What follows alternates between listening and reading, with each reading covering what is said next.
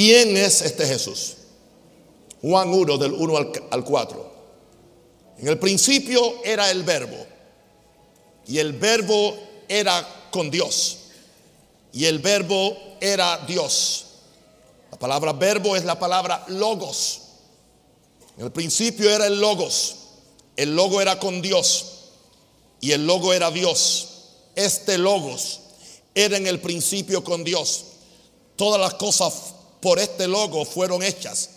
Y sin este logos, nada de lo que había sido hecho fue hecho. En este logos estaba la vida y la vida era la luz de los hombres. Hoy hablamos de Jesús, el logo de Dios. Importante. Siempre había tenido mis reservas acerca de la aseveración que nos quiere creer que Jesús es la palabra y la palabra es Jesús. Y se ha aplicado esto en, una, en un término genérico. Te dicen, toda la palabra es Jesús, Jesús es la palabra. Sabía que aunque había oído eso repetido por más de 40 años, sabía que había algo más en la revelación de Juan acerca de Jesús como el logos. La versión en inglés le llama el verbo, las versiones en, en otros idiomas le llaman la palabra. Porque la palabra logos. Hay dos palabras en el griego para palabra. Una es logos, la otra es rema.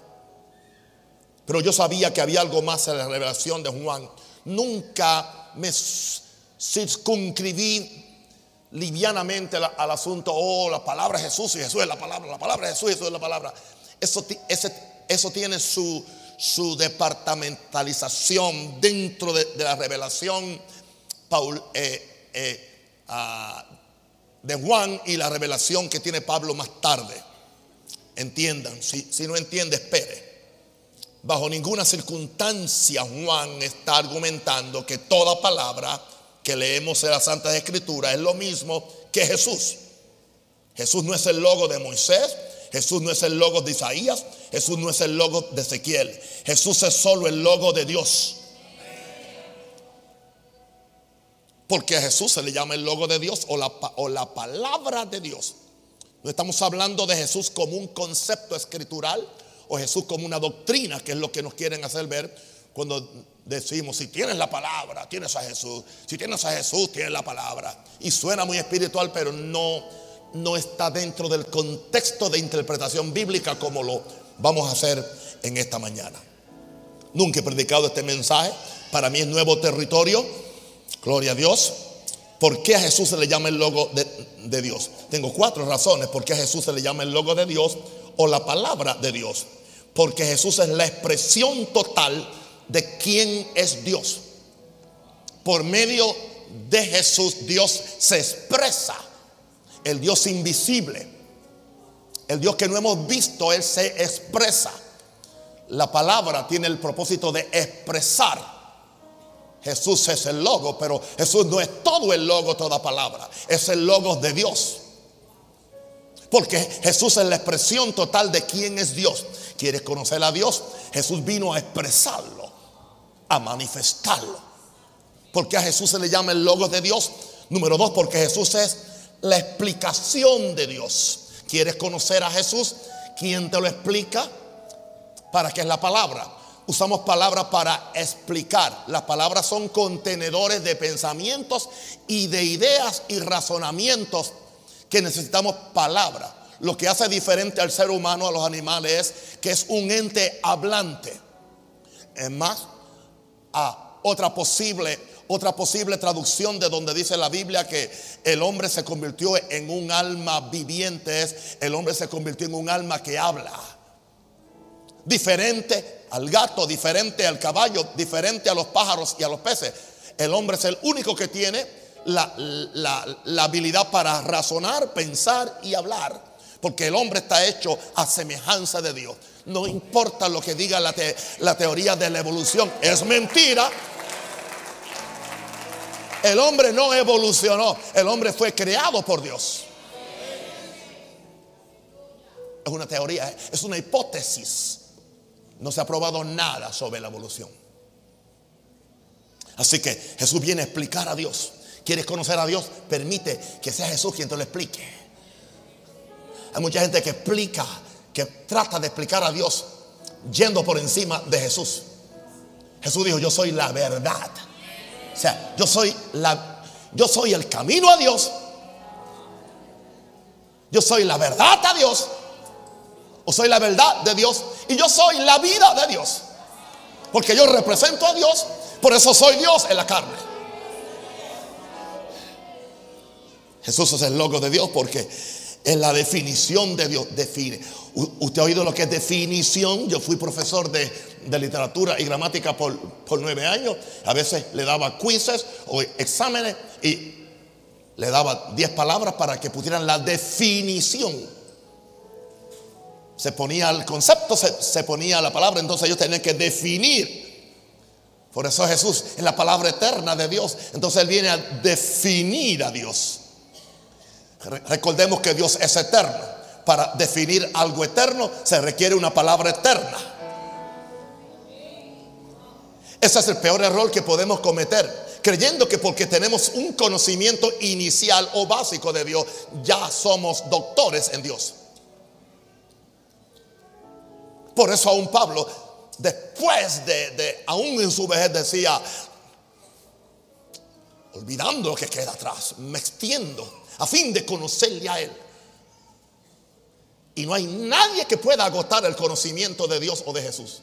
Porque Jesús es el conocimiento de Dios. Por eso nadie puede conocer. Nadie puede conocer a Dios. Un testigo de Jehová no puede conocer a Dios. Un mormón tampoco. Un musulmán tampoco. O un evangélico que no conoce a Jesús tampoco. Se requiere pasar por Jesús. Él es quien te explica a Dios, cómo Dios es, cómo Dios piensa, cómo Dios actúa, cómo Dios ama. Define a Dios, explica a Dios y define a Dios.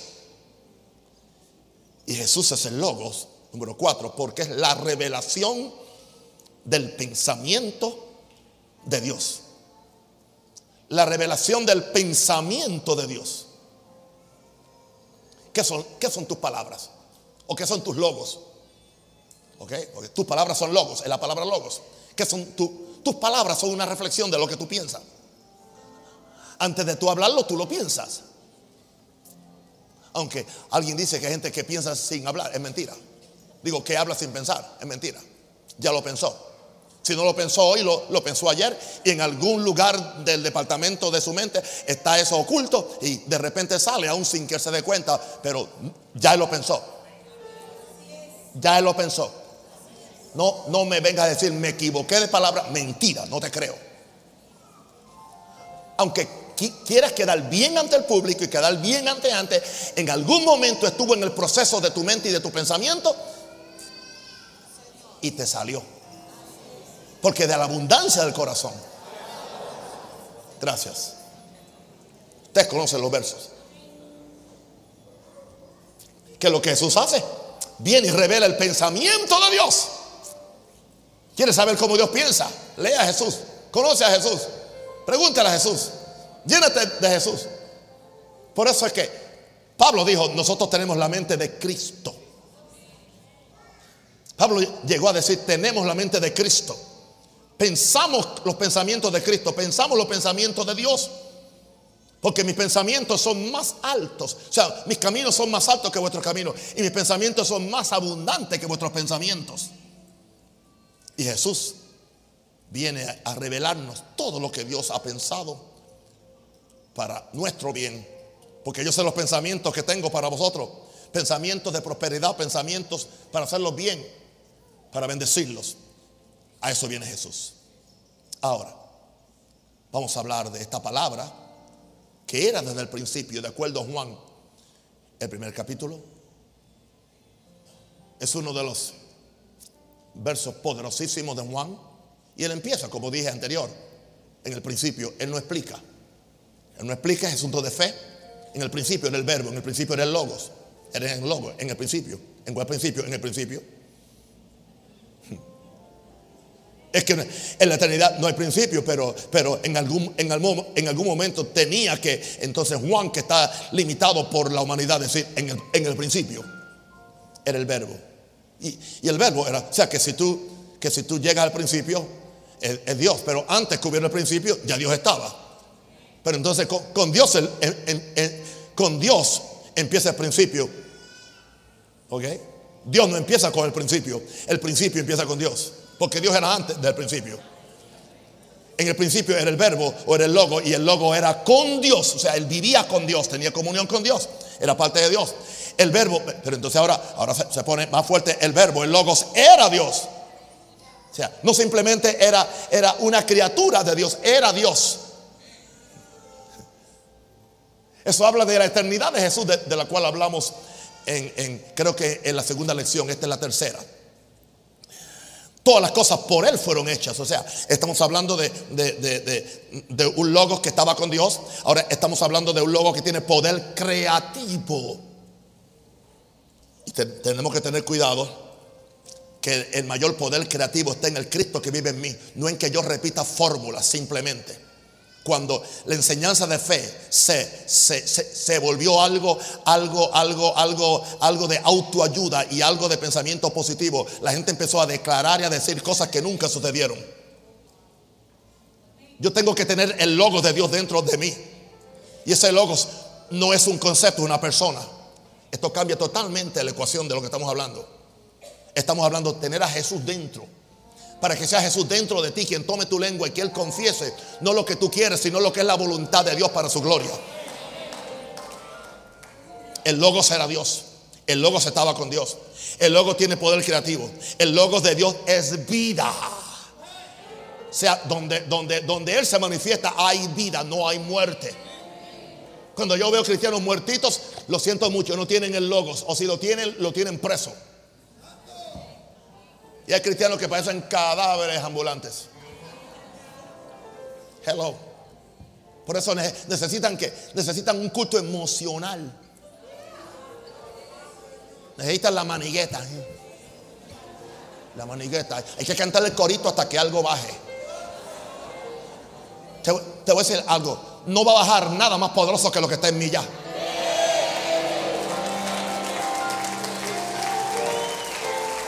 Cristo en mí, la esperanza de gloria. Soy el templo del Espíritu Santo. Tú también.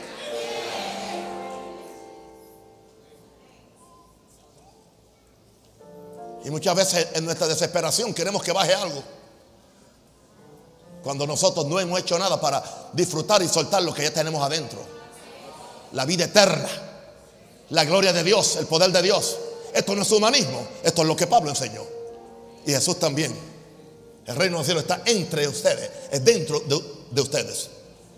La palabra que era del principio, el logo de Dios es vida. Y dice que esta vida da vida, da luz a los hombres. Indicando esto que el logos da luz a los hombres. Donde está el logos, donde se predica el logos, donde se predica no la palabra simplemente conceptual, donde se predica a Jesús. Ahí es que quiero llegar. Está Dios. Donde está esta palabra, donde Jesús, con la palabra de Dios está, está Dios. Donde, donde Jesús está, ah, eh, hay poder creativo. Aleluya. Por eso no nos, no nos afanamos por nada. Y donde el logo de Dios está, hay vida, produce vida. El logo de Dios, la luz de Dios, de- perdón, la palabra de Dios que es Jesús, da luz a los hombres. Ok, ahora, vamos a ver otra escritura. Ahora vamos a 1 Corintios 1, 18. Y prepárese, cosas que usted no ha escuchado antes. Yo tampoco las había predicado antes ni las había entendido antes. Estoy en el mismo grado que está usted.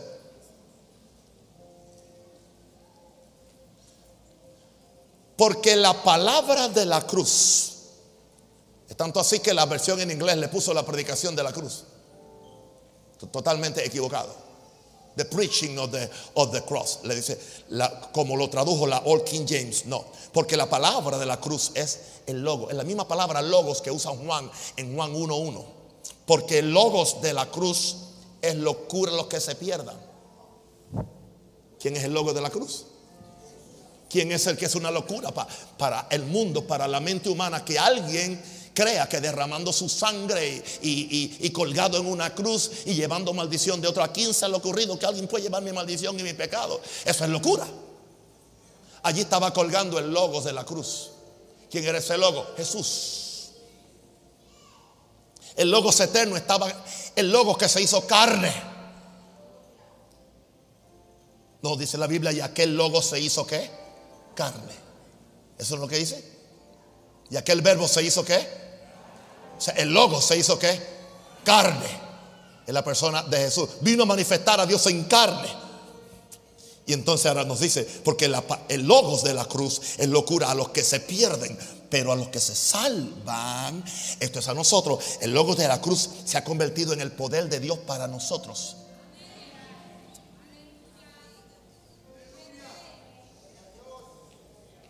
Jesús es más poderoso colgando en una cruz que algunos predicadores predicando en un púlpito.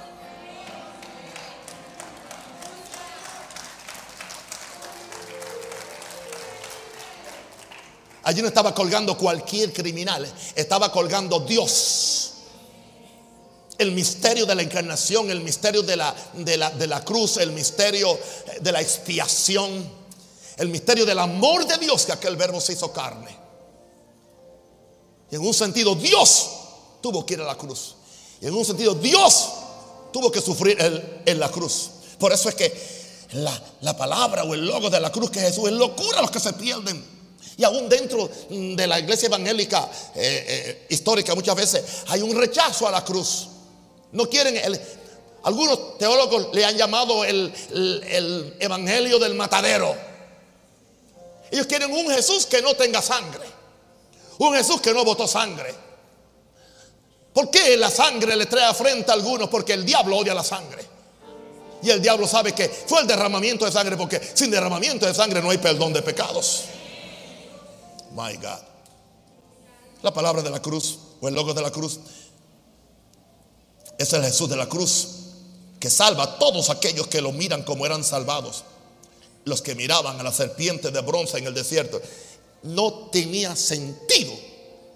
No tenía sentido que para que que Dios, Dios le dice, Dios le dice a, a, Moisés cuando estaban siendo picados por la serpiente, prepara una serpiente de bronce, ponla en un asta, ponla en el medio del campamento y cuando las serpientes muerdan al pueblo, todo aquel que le dé una mirada de fe a la serpiente quedará sano de toda picadura y no va a morir. Incongruencia. Los está mordiendo una serpiente y, lo ponen a mirar una serpiente. Misterio de misterios que ahora cuando, cuando en Juan dice, y como Moisés levantó la serpiente en el desierto, así es necesario que el Hijo del Hombre sea levantado. ¿Quiere, ¿Quiere que le reviente la cabeza ahora con lo que le voy a decir? Jesús ahí fue levantado como serpiente tomó la naturaleza satánica en un sentido, no voluntariamente, no porque hizo nada, simplemente porque al que no conoció pecado por nosotros lo hizo pecado. Y ahí fue que Él cargó mi maldición, cargó mi enfermedad, cargó mi infierno, cargó mi soledad, cargó todo aquello que era para mí. Y ahora tú y yo somos declarados libres.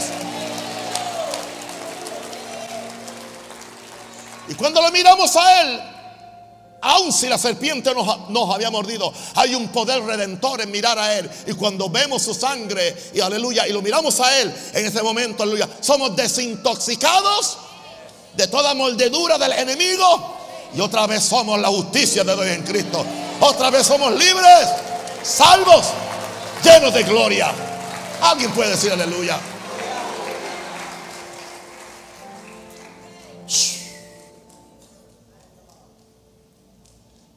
Vamos a otra escritura. Segunda Corintios 5, 17 al 20. De modo que si alguno está en Cristo, nueva criatura es. No es un parcho pecado, no es un parcho pegado. No somos híbridos, mitad nuevo y mitad viejo.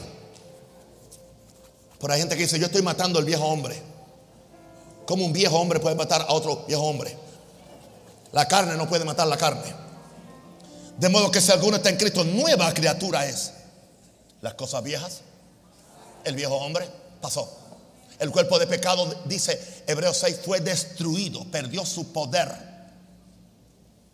Y aquí todas las cosas son hechas nuevas. En tu nueva creación, todo es hecho nuevo. Nueva identidad, nuevo hijo de Dios, nueva fe, nuevo amor, nueva vida, nueva justicia, nuevo gozo. Y todo esto no viene de ninguna doctrina, proviene de Dios, quien nos reconcilió consigo mismo, Padre Santo, por Cristo, y nos dio el ministerio de la reconciliación, no de la condenación. Que Dios estaba en Cristo.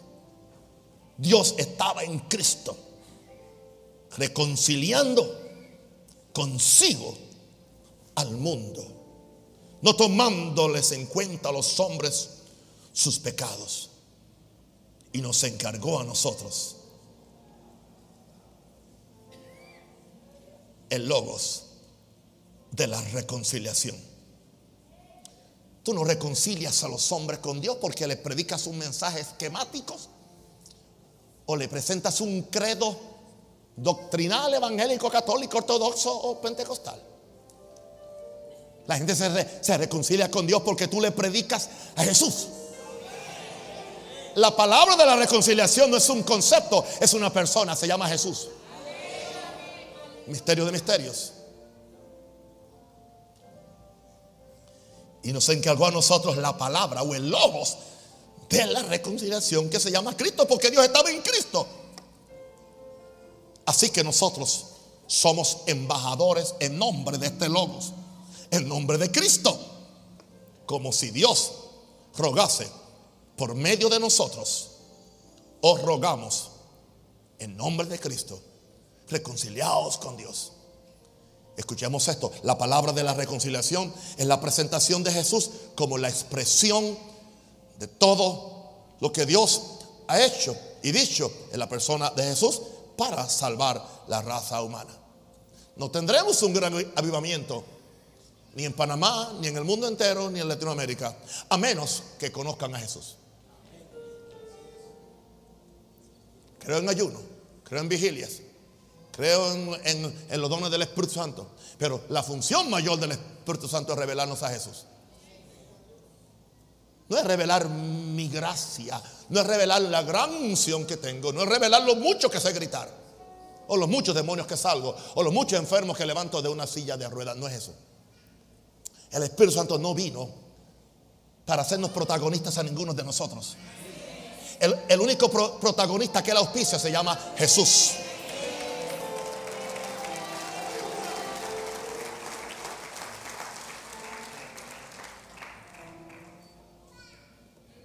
Espíritu Santo, revélame a Jesús. Así que somos embajadores en nombre de Cristo, como si Dios rogase por nosotros. O rogamos en nombre de Cristo, reconciliados con Dios, reconcíliense con Él. El Logos vino a reconciliarte. El verbo de Dios vino a... la palabra de Dios en Cristo vino a reconciliarte. Ok, vamos a la cuarta. A Santiago 1, 18. Santiago 1.18. Él de su voluntad nos hizo nacer por la palabra, por el logos de verdad. El logos de verdad. Por la palabra de verdad. Para que seamos primicias de su criatura. Una pregunta, ¿cuántas personas, cuántas personas han hecho la confesión de fe y no fueron salvos? ¿Cuántas personas repitieron lo que le dijimos que repitieran y uno sabe que no fue salvo por los frutos? Y yo sé que hay una salvación mecánica que si confesares con tu boca y crees en tu corazón, será salvo con la boca. Mm, y, sabemos toda la metodología. Pero, ¿y si Jesús no está ahí? No es recibir una doctrina. No es recibir ni el nombre de Jesús como nombre. O como un Dios que lo agregamos al otro panteón de dioses que tenemos nosotros. Por eso es tan difícil predicar el Evangelio en India. En India se va y se predica el Evangelio. Los, los hindúes tienen millones de dioses. ¿Sabes una cosa? Cuando tú vas y predicas a Jesús, yo, oh, ningún problema. Otro más. Sí, yo he estado en India, yo conozco India. Y levanta la mano y, y tú dices, se convirtió todo el mundo, miles de personas. No, simplemente ellos a su panteón de dioses pusieron otro. Es fácil porque eso pasó en el aerópago. Cuando fue Pablo, dice, caminando por vuestros altares, vi que después que se cansaron de, de, cuanto Dios hay, tienen una infinidad de dioses, ahora por si acaso se le, le faltaba uno, dicen al Dios no conocido.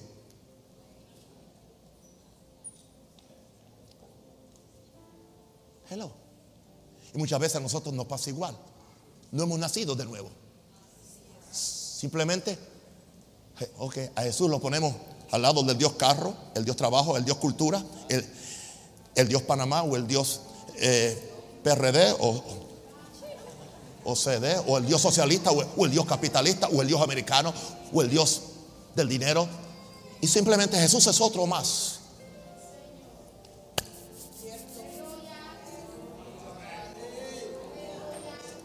Él de su voluntad nos hizo nacer por el logos de verdad. Es diferente cuando la persona queda preñada con Jesús. Cuando la simiente de Jesús no hay forma que María no, no quedara encinta. Cuando la palabra de Dios vino, ella recibió, abrió el corazón y recibió. Recibió. Solamente que en el caso de María, el logo se convirtió en rema para ella.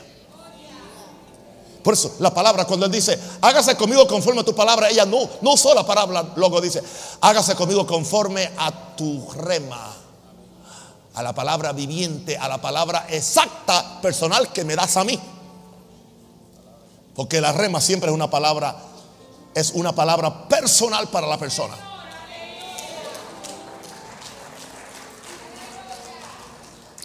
Por eso es que Jesús no puede ser rema, Jesús es logo porque Él está disponible para todo el mundo que lo recibe. Nos hizo nacer por el logo de verdad el logo de verdad, para que seamos primicias de sus criaturas. Vamos a hablarle a la gente de Jesús. Y aunque sea un cacareo continuo, y un cacareo continuo, y no tienen otro tema, ahora son Jesús solos. Digan lo que digan.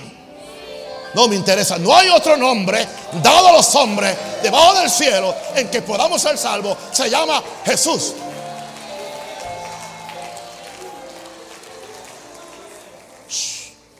My God. Vamos a 1 Juan 2.14. El comentario mío no lo hice en el verso anterior. no nacemos de nuevo por dar fe a una doctrina o a un credo, sino porque recibimos en nosotros el logo de la verdad que se llama Jesús. No un concepto, sino una persona que se llama Jesús.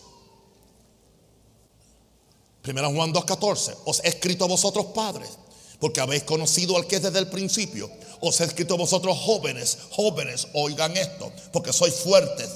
¿Y por qué sois fuertes? ¿Porque van al gimnasio todos los días? No. ¿Porque están suscritos a Herbalife? No. ¿Por qué sois fuertes, jóvenes?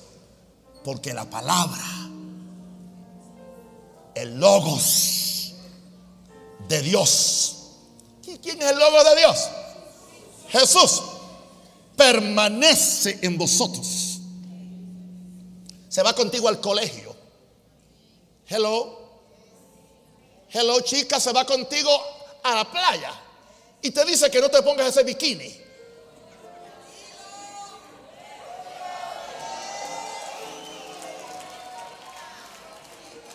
Y después te dice que no lo subas a Facebook como tu perfil.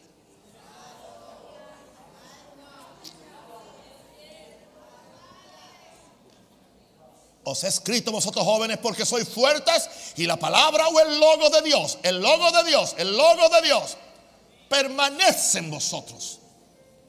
Si vosotros permaneciereis en mí, yo permanezco en vosotros, pedid lo que queréis y os, será hecho. Jesús e, está hablando de Él permanecer en ti. Los jóvenes pueden ser fuertes. ¿Y qué es lo que va a ser fuerte a los jóvenes? Una revelación de Jesús. Le podemos poner mil reglas.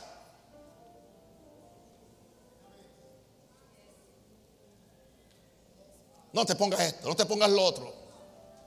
Si no conocen a Jesús, es simplemente se cambian por fuera y quedan podridos por dentro.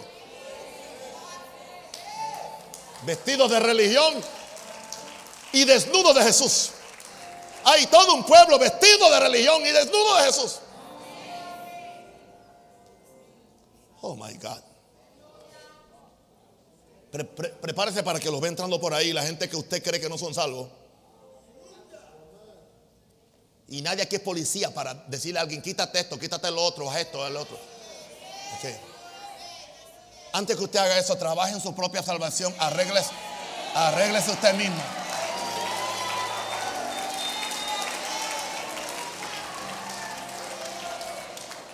Y déjeme la gente quieta.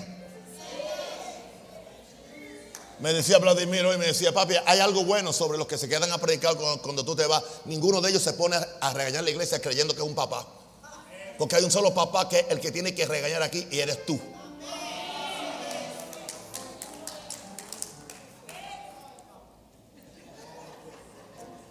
Jóvenes, ustedes son fuertes. Son fuertes, diga, somos fuertes. Porque el logo de Dios permanece en nosotros ¿Y sabe qué dice eso? Por medio del logo, haber vencido a quién. ¿No dice la Biblia mayor es el que está en vosotros que el que está en el mundo? El logo es en ti, mayor es Cristo que está en mí, mayor es Cristo, mayor es el que, el que vive en mí, el que reina en mí. Si pecas es porque te gusta pecar. Aleluya. Tú no caíste en adulterio, tú te acostaste con ella. Ignoraste la voz del Espíritu Santo. Ignoraste el loco que te estaba hablando desde adentro. Ignoraste el loco que te está hablando desde adentro. Ignoraste el loco que te habla aquí todos los domingos.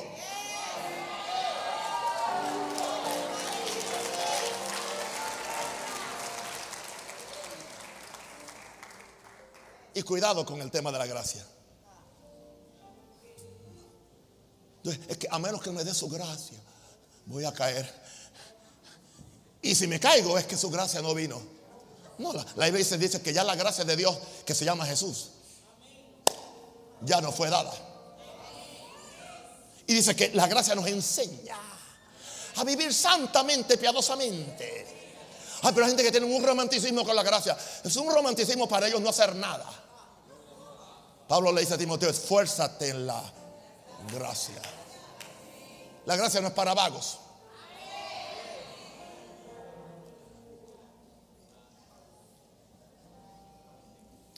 La riqueza de su gracia. La permanencia del Logos de Dios en nosotros nos hace vencer al maligno desde adentro hacia afuera. ¡Wow! Como que algunos están bien convencidos. Iba a ser una declaración negativa, me corrigieron. Están muy bien convencidos por la exuberancia que siento en este ambiente. Esto se ha convertido en una, en una atmósfera sobrenatural. Se puede tocar la unción cayendo ahora, gloria a Dios. Todo el mundo está mirando por dentro. A ver si tienen a su logo dormido. Estaba en la barca, estaba dormido. ¿Se acuerdan? Vamos a ver ahora a Jesús como el logo del poder de Dios. El logo del poder de Dios. Hebreos 1, 2, 3. Vamos a empezar en el verso 1, por favor, me lo ponen ahí en la pantalla. Dice Dios hablando muchas veces y de muchas maneras en otro tiempo a los padres por los profetas. Y siempre que se habla de los profetas, el primer profeta es Moisés. Yo tengo un mensaje que no he predicado, quizá el año que viene lo predico. Se llama, yo no soy discípulo de Moisés, yo soy discípulo de Jesús. Con ese mensaje yo destruyo el judaísmo que se ha metido dentro de la iglesia cristiana. Lo hago trizas. Solamente que he tenido compasión por ahora. Dice, en estos postreros días nos ha hablado por quién. Aquí tú estás oyendo. Por el Hijo, diga por el Hijo. Se llama Jesús. A quien constituyó heredero de todo. Y por quien asimismo hizo el universo. La palabra, Logos. El cual siendo el resplandor de su gloria, my God. Y la imagen misma de su sustancia. ¿Lo ha visto a Jesús? ¿Ha visto al Padre? Y quien sustenta todas las cosas con el logos de su poder. Sustenta todas las cosas con el logos. O sea, él mismo sustenta las cosas. La cruz no lo, sostuvo él, él sostuvo la cruz. La cruz dependía del que estaba colgando para, para, para que no se, se desintegrara la materia. Jesús es el que hace que la materia esté integrada y que no se desintegre. Porque Él da vida a todas las cosas. Y Él es quien sustenta todas las cosas con la palabra de su poder.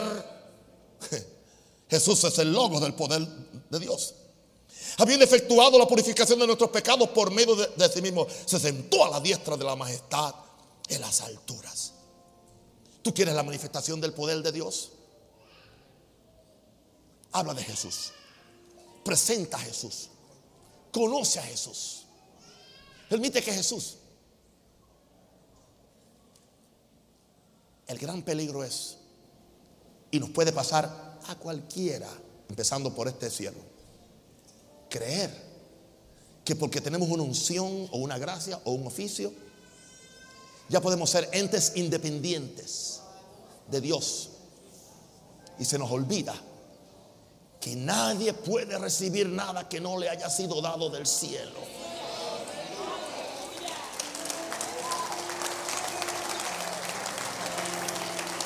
Y recuerden Jesús siendo el logos de Dios, siendo Dios en la carne, nunca hizo nada independientemente de Dios. posiblemente de eso hablaremos el domingo que viene, acerca del siervo, el siervo fiel, el siervo humilde, que fue Jesús. Vamos a ver una escritura más. En Apocalipsis 19, 11 al 13 algo que estamos esperando todos los que creemos en Jesús. Entonces vi el cielo abierto y aquí un caballo blanco y el que lo montaba se llama fiel y verdadero.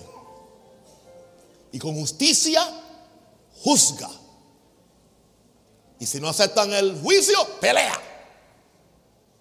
Él no pelea primero, primero juzga. A ver si la gente cambia. Sus ojos eran como llamas de fuego. Y había en su cabeza muchas diademas.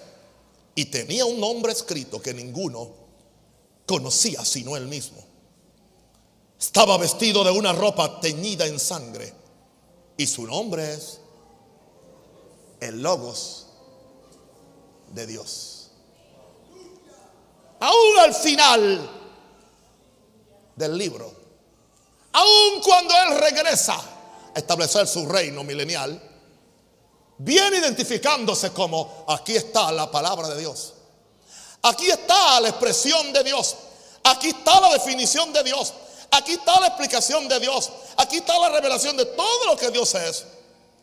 El cual viene a la tierra a juzgar y a pelear y establecer la permanencia del reino de Dios en la tierra. Por eso su nombre es el logo de Dios, el verbo de Dios. Ahora, pensemos en esta maravilla. Estamos hablando del creador del universo, estamos hablando de Jesús. Es un misterio que tú nunca vas a entender. Disfrútalo simplemente. Disfrútalo. Disfrútalo. Yo no sé cómo funciona un celular, pero yo, yo sigo chateando y sigo escribiendo y viendo aplicaciones y me comunico con todo el mundo. No hay que, no hay que entenderlo, úsalo. Este mismo logos se llama Jesús. ¿Sabes lo que Él quiere hacer? Venir a ti. Y si tú estás aquí en esta mañana y Jesucristo no es tu Señor y Salvador, tú no te has arrepentido de tus pecados. Tú no has venido a la cruz. Tú no has confesado ante Él tus pecados. Él no puede entrar. Porque es un logo santo. Y antes de entrar, tiene que haber arrepentimiento. Arrepentimiento no puede entrar un corazón sucio. Es un corazón contrito y humillado que se arrepienta de él.